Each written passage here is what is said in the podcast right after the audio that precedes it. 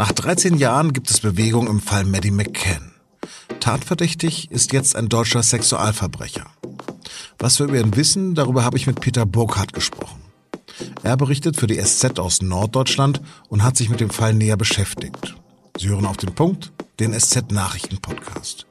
Am Mikrofon ist Lars Langenau. Ein Teenager mit 17 Jahren müsste Madeleine Maddie McCain jetzt sein, falls sie noch leben sollte. Am 3. Mai 2007 verschwand die damals dreijährige Britin spurlos aus einer Ferienanlage in der portugiesischen Algarve. Ihre Eltern waren 50 Meter entfernt beim Tapasessen. Alle halbe Stunde schauten sie nach dem schlafenden Mädchen und ihren beiden jüngeren Zwillingen. Von Maddie aber blieb nur ein offenes Fenster und ihr Lieblingskuscheltier. 13 Jahre lang.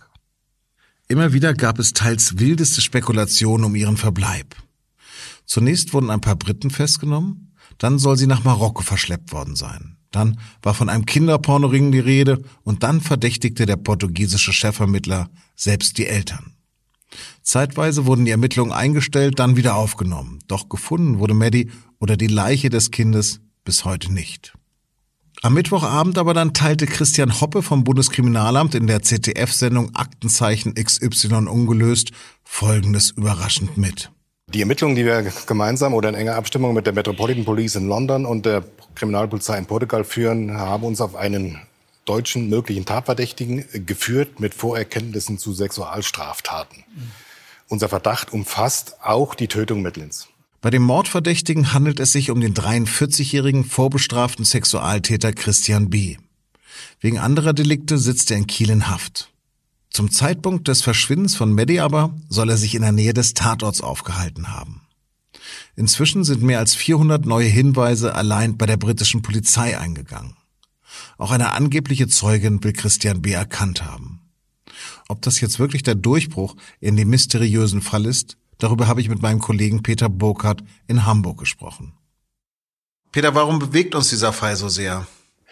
Ich glaube, grundsätzlich bewegt uns der Fall einfach so sehr, weil er es vor allen Dingen für Eltern so der größte vorstellbare Horror ist, dass einem das Kind entführt wird, dass es spurlos verschwindet. Es gibt relativ viele verschwundene Kinder leider auf der Welt, aber es gibt kaum einen so prominenten Fall wie den Fall McCann, was damit zu tun hat, dass die Eltern sehr schnell an die Öffentlichkeit gegangen sind und sehr schnell extrem prominent unterstützt wurden, unter anderem von der britischen Regierung, von vielen VIPs bis hin zum Papst. Und dann kam am Ende noch dazu, dass sie selber dann verdächtigt wurden von der portugiesischen Polizei, an diesem Fall eventuell beteiligt gewesen zu sein. Also dass diese drei Dinge machen den zu einem ganz außergewöhnlichen und extrem medienwirksamen Fall. Und man hatte einfach äh, jetzt zuletzt kaum mehr damit gerechnet, dass da noch irgendwelche Neuigkeiten geben würde. Und plötzlich, peng, kommt äh, dieser Hinweis, man hätte einen Tatverdächtigen und der sitzt sogar in Deutschland im Gefängnis, ein Deutscher. Was weißt du denn über den Verdächtigen? Na, man weiß, dass dieser 43 Jahre alt ist, er ist Deutscher. Er sitzt derzeit in der JVA in Kiel ein, wegen eines anderen Falles. Er hat ein enormes Vorstrafenregister, sexuelle Gewalt vielfach, Drogendelikte, Einbrüche, alles Mögliche. Er war immer wieder auf dem Schirm der Ermittler und man weiß, dass dieser Mann ähm, äh, da in Playa da Luz, wo das Kind, wo Maddie damals verschwand, 2007, in der Nähe gelebt hat. Es sind Häuser aufgetaucht von ihm zwei. Es ist ein Kastenwagen da aufgetaucht. Und man weiß, dass sein Handy da eingeloggt war. Es gibt verschiedene Indizien, die mit dem Fall schon lange in Verbindung bringen. Aber es war, man hatte zuletzt nicht damit gerechnet, dass der jetzt wirklich so eng im Fokus ist. Da kann man wohl durch einen anderen Fall jetzt noch, noch äh, entscheiden darauf. Und was genau hat den Verdacht der Ermittler erhärtet? Im Grunde genommen reden wir, wenn wir von Ermittlungen reden, reden wir immer von drei verschiedenen Polizeieinheiten. Also wir sprechen hier von der portugiesischen Polizei, wir sprechen von der britischen Polizei und wir sprechen auch von der deutschen Polizei, also vom BKA jetzt. Ähm, jedenfalls hat man jetzt wohl eine Verbindung, eine mögliche Verbindung hergestellt, auch zu dem ebenfalls rätselhaften Verschwinden 2015 einer fünfjährigen Deutschen äh, namens Inga in Sachsen-Anhalt. Und im Zuge von mehreren äh, Zeugenaussagen kam man wohl auch immer wieder drauf, dass immer wieder auch der Name, auch in Chats und so weiter, der Name Maddie fiel. Und dann kam man auf diesen äh, Tatverdächtigen, der Christian B., der in, in, jetzt in Kiel wegen eines anderen Falls im Gefängnis sitzt. Aber es gibt offensichtlich keine Beweise. Jedenfalls äh, sind uns äh, offiziell keine bekannt. Und das ist wohl auch einer der Gründe dafür gewesen, warum jetzt das BKA in die Öffentlichkeit gegangen ist mit einem Zeugenaufruf, weil man offensichtlich jetzt nach weiteren Hinweisen sucht. Es sind wohl auch jetzt etliche eingegangen. Wie ernst die zu nehmen sind, wird sich jetzt erst in der Zeit zeigen. Aber man sucht einfach noch nach einem Beweis. Wenn es 2013 schon die ersten Hinweise auf diesen Mann gegeben hatte, wer hat da versagt? Die Gerichte haben da teilweise wohl nicht rechtzeitig äh, reagiert. Offensichtlich äh, hat man da teilweise auch aneinander vorbei recherchiert und es gab natürlich am Anfang eine ganze Menge von Verdächtigen und er war einer davon und man hat wohl die Hinweise nicht ernst genug genommen. Und man weiß ja auch bis heute nicht, ob er mal wirklich auf der richtigen Spur ist. Es gibt auch unterschiedliche Auskünfte aus England und aus Deutschland. Scotland Yard, die britische Polizei, spricht von einem vermissten Fall. Die Deutschen sagen, dass, die, dass das Kind höchstwahrscheinlich tot ist. Die Braunschweiger Staatsanwaltschaft ermittelt wegen Mordverdachts. Also offensichtlich gibt es da Abstimmungsschwierigkeiten zwischen den, zwischen den Ermittlern und äh, wohl auch in den Gerichten. Äh, man hat sich da vielleicht auch nicht immer optimal informiert. Also alles äh, ein bisschen chaotisch. Du hast gerade den Fall Inga schon erwähnt. Könnte denn Christian B. noch für das Verschwinden anderer Kinder verantwortlich sein? Es fallen natürlich jetzt etliche Namen äh, von Fällen, die eine gewisse Ähnlichkeit haben und ebenfalls unaufgeklärt sind.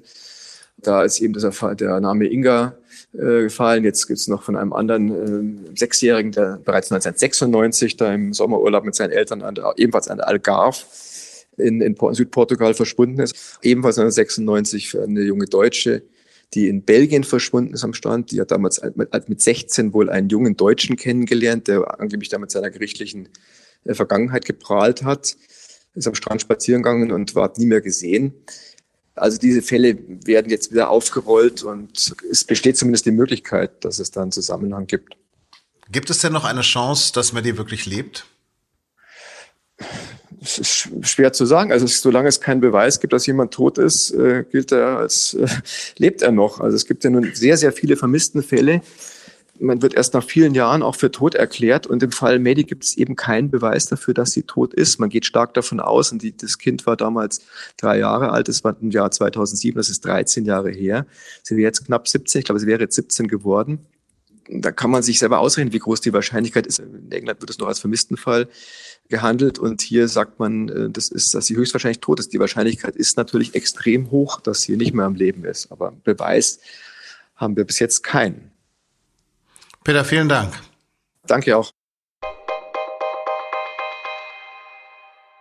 Vor zwei Wochen wurde George Floyd in den USA getötet. Aber statt die Proteste gegen Rassismus ernst zu nehmen, reagiert US-Präsident Donald Trump seither mit Drohung und Beschimpfung. Und das ärgert auch immer mehr bekannte Republikaner. Inzwischen stellt sich auch Colin Powell, der frühere Außenminister unter George W. Bush, gegen den amtierenden Präsidenten. Am Montag, am Tag vor der Beerdigung von George Floyd, trifft sich Trump nun auch noch mit Polizisten im Weißen Haus. Sein demokratischer Herausforderer Joe Biden hingegen will die Familie des Mannes treffen, der in Minneapolis von einem weißen Polizisten getötet wurde. Saskia Esken fordert eine Aufarbeitung von Gewalt und Rassismus bei der deutschen Polizei. Es dürfe nicht der Eindruck entstehen, dass der polizeiliche Chorgeist eine größere Rolle spiele als die Rechte von Bürgerinnen und Bürgern sagte die SPD-Vorsitzende. Deshalb müsse es eine unabhängige Stelle geben, die solche Beschwerden aufarbeiten solle. Für Rassisten und Rechtsextremisten in Uniform dürfe es keinen Platz geben. Ein 21-Jähriger aus Hildesheim soll einen Anschlag mit mehreren Toten angekündigt haben. Laut Staatsanwaltschaft nahm er in einem anonymen Internetchat auf den rechtsextremistischen Täter von Christchurch Bezug. Sein Ziel sei, Muslime zu töten. Inzwischen sitzt er in Untersuchungshaft. In seiner Wohnung seien Waffen gefunden worden.